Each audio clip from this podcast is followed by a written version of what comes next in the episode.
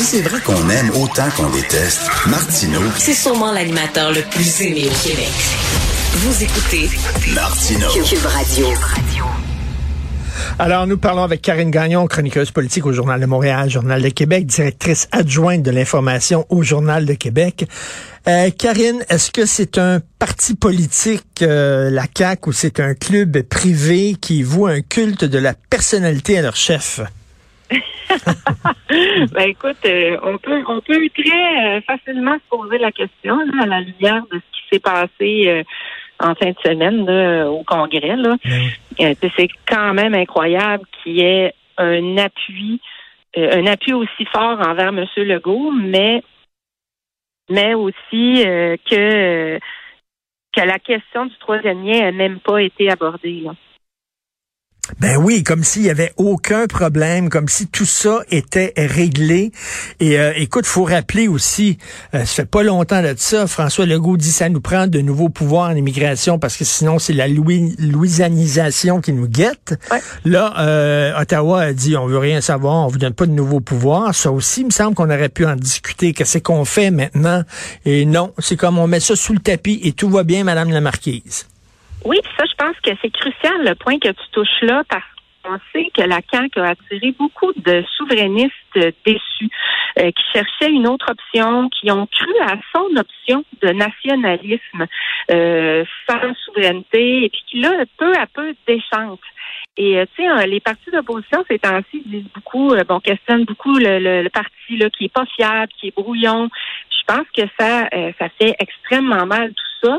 Euh, puis tu sais, un, un, congrès là, en quelque part, euh, c'est des militants convaincus, particulièrement pour ce parti-là qui a pas de base militante là, euh, qui est plus un parti d'organisation, de pouvoir, puis centré sur le chef. Hein, c'est François Legault, la CAQ, là, ça, ça le demeure encore. Euh, Aujourd'hui, euh, tu sais, on sait même pas qui pourrait prendre la relève. Euh, Bon, tu me diras que ça pourrait bouger le jour où il va euh, annoncer son départ, mais quand même, sais pas si tu es d'accord avec moi, mais tu sais, c'est- très, très identifié à François Legault. Là, Ben ça. oui. Alors, alors tu sais, c'est ça. Les gens déchantent, puis euh, je pense qu'eux autres, là, les caquistes, ils devraient faire euh, très attention là, de pas trop prendre les gens pour acquis, là, comme ils le font euh, depuis euh, depuis quelque temps, particulièrement depuis la dernière élection, je trouve.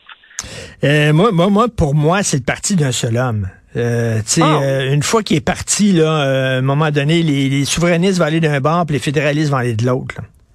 Absolument. Puis tu sais, c'est ça sa difficulté. En fait, c'est une coalition. Hein. Puis donc là, il, il va marcher. Ça, ça va être vraiment intéressant de suivre les prochaines années, Richard, parce Ben que oui. le PQ s'est positionné deuxième. Alors là, comment le go va parvenir à jouer euh, sur euh, les deux côtés? Là, tu sais, C'est-à-dire que lui, là, il unit des fédéralistes, des souverainistes. Comment il va parvenir à aller chercher les deux? Euh, ça sera vraiment pas facile. La date, on est bien tiré. Il y a eu une pandémie qui a pris toute la place. Euh, il avait identifié son adversaire comme étant euh, Gabriel Nadeau-Dubois, le chef de, Québec solidaire. On voit que ça a pas très bien fonctionné pour euh, pour Monsieur Nadeau-Dubois là, dans les derniers temps, je trouve. Là, on le voit pas Mhm. beaucoup. Il s'est effacé au profit de de Monsieur euh, Plamondon, le chef du Parti québécois. Euh, donc, là, ça va être difficile pour Monsieur Legault de, de, de maintenir sa position ambiguë, là, disons. Là. Tout à fait. Et d'ailleurs, je fais une parenthèse parce que tu parlais de Gabriel Nadeau-Dubois. C'est le point de presse en direct là, de Manon Massé euh, qui annonce qu'elle ne serait plus euh, un co-porte-parole du parti. Elle va rester députée. Euh, Ouais. Je sais pas si tu es d'accord avec moi.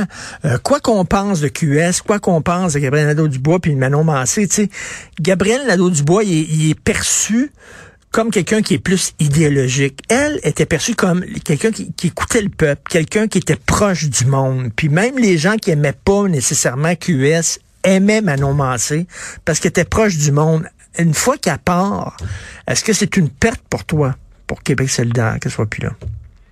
Ben, comme comme co-porte- comme co- co-porte-parole, pardon, euh, est-ce qu'elle va demeurer comme euh, comme euh, est-ce qu'elle va toujours Elle va aux elle dit- Elle qu'elle va être députée, mais elle serait plus co-porte-parole. OK, ben ouais, ça change beaucoup la donne. Puis je suis Ben d'accord oui. avec toi que euh, j'ai de la misère, moi, à identifier euh, Monsieur Nadeau-Dubois, euh, veston cravate. Je sais pas, on dirait qu'il il, il fit pas, excuse-moi l'anglicisme, mais euh, dans, dans ce parti-là, euh, on ne sait pas non plus qui est vraiment souverainiste ou pas. Je trouve que Mm. lui aussi, il a une position ambiguë, puis il a de la misère à rejoindre les gens. euh, bon, en dehors de Montréal et Québec, c'est pas nécessairement évident. Euh, on dirait qu'il réussit pas à faire sa place et à s'imposer comme une option crédible. Puis il a Mm. mal géré aussi le fait d'avoir, c'est ce que je disais tantôt, d'avoir été identifié comme euh, le principal adversaire de, de la CAQ, qui, euh, c'est M. Legault là, qui l'avait nommé comme tel. Donc, ça, ça sera vraiment pas Mais- facile, encore moins avec le départ de, de Manon Mancé. Mais là, François Legault qui identifie, là, il a attaqué le Paul Saint-Pierre Plamondon. Puis là, il le dit parce que pendant longtemps, il a fait comme si le PQ n'existait même pas. Là, soudainement, il a dit c'est lui, mon adversaire. Est-ce qu'il va reprendre le vieux discours des libéraux? Un vote pour le PQ, c'est un vote pour les séparatistes. Ben, il l'a fait un peu là, en fin de semaine. Il Ah, l'a oui. fait absolument, en fait. Là. Tu sais, Il a ajouté euh, l'épouvantail de la souveraineté. C'est dangereux pour lui de faire ça. C'est là que je dis, tu vois, que ça sera pas facile pour lui de se positionner parce que les souverainistes déçus de lui, là, ils aimeront pas ça qu'il fasse ça. Puis il y en a un méchant paquet. Puis, tu sais, dans la région de Québec aussi, ça va être intéressant de voir ce qui va se passer parce que si tu te rappelles bien, dans le dernier sondage, le PQ était premier tu sais, tu m'aurais dit qu'on verrait ça là dans un Oui. avenir récent, puis euh, bon, tu sais, ça peut bouger beaucoup, ça va dépendre comment le, le, le PQ se positionne, ce que fait le chef, euh, comment ils parviennent à s'imposer, etc. Mais c'est vraiment intéressant quand même là, de voir ça aller. Alors, tu sais, ils peuvent bien sortir de leur congrès en disant Ah, notre chef, on l'aime, puis de, de, de lui redonner leur confiance à 98,6 là, mais ils représentent pas la population, ils représentent pas les gens qui votent. Les militants, là, sont un peu aveuglés, là, particulièrement dans ce Hum, parti-là. hum, hum. Donc, euh, il faut qu'ils fassent bien attention parce que ça Et- représente aucunement euh, la, la réalité, ça là. Et Karine, euh, un, un des, des fers de lance de la CAQ quand il était dans l'opposition, c'était l'éthique. Nous autres, on va arriver, puis ça va être Ah, fini oui. les nominations partisanes, puis ça va être fini un chum, c'est un chum, etc., puis toute l'affaire. Alors, il arrive au pouvoir. Fitzgibbon, il place son ami Guy Leblanc à tête d'Investissement Québec. Euh, euh, et là, euh, Simon Jeanin Barrette qui place un petit chum comme juge. Écoute, pour point de vue de l'éthique, là, c'est euh, bonnet blanc, blanc bonnet. Absolument. C'était euh, le parti qui allait tout révolutionner, qui allait faire différemment des vieux partis. Ce qu'on voit, là, dire, ben, franchement, c'est que ils font pas mal la même chose, sinon pire à certains égards. Parce que je pense que, tu sais, on parlait du troisième lien tantôt. Pour moi, c'est la plus grande supercherie qu'il y a eu dans l'histoire politique moderne, ça, là. C'est pas rien. Ben oui. C'est- un, parti- c'est un projet qui était mauvais, je le répète encore, mais c'est dans la façon qu'ils ont agi qu'il n'y a pas de bon sens. Hum. Alors, tu sais, la nomination des juges, euh, en fait, le problème là-dedans, euh, c'est que euh, ben, il y en a deux. Il y a, il y a le fait que le ministre a annulé quatre appels de candidature depuis 2020. Ça, c'est pas normal. Puis il y a le fait qu'il n'a même pas été foutu de consulter la commissaire à l'éthique sur le fait que l'un des juges qui allait nommer était un de ses amis. Pas juste une de ses connaissances, là, tu sais, on l'a dit, il l'a marié, tout Ben ça. oui. Donc, ça, là, ça, ça, ça, pas de bon qui est même pas pensé de consulter. Mais Karine, c'est un gars intelligent, Simon Jeanin Barrette, très intelligent même. C'est certain que je, je peux pas croire qu'il a pas pensé que ça causerait problème. Voyons. On dirait qu'il s'est dit, euh, je- personne va le savoir. Moi aussi, je, je Mais- réfléchis à ça, puis je me dis, mais il faut-tu c'est une question de gros égaux, de penser qu'on est au-dessus de tout. Est-ce que c'est c'est rendu à ce point-là là, dans ce parti-là? Ça donne un petit peu l'impression. Tu sais, ce qui Ben- se passe euh, dans- au cours des, des depuis quelques semaines, depuis quelques mois, là, ça donne vraiment l'impression qu'ils sont au-dessus de tout et qu'ils ont perdu leur repère. Mais écoute, tu te souviens, Karine, François Legault, il a dit le plus grand piège qui nous attend, qui, qui nous guette, c'est l'arrogance. Ben, ils sont tombés dedans, là. Ben, moi, je trouve de plus en plus, ça fait un petit bout, là, mais tu sais, Oui. c'est sûr que quand euh, quand tu es aussi fort dans les sondages, tu sais, il faut quand même être honnête, là, ils sont pas menacés encore par par aucun parti présentement. Là. Tu sais, Ils garderaient le pouvoir s'il y avait une élection Oui. demain matin.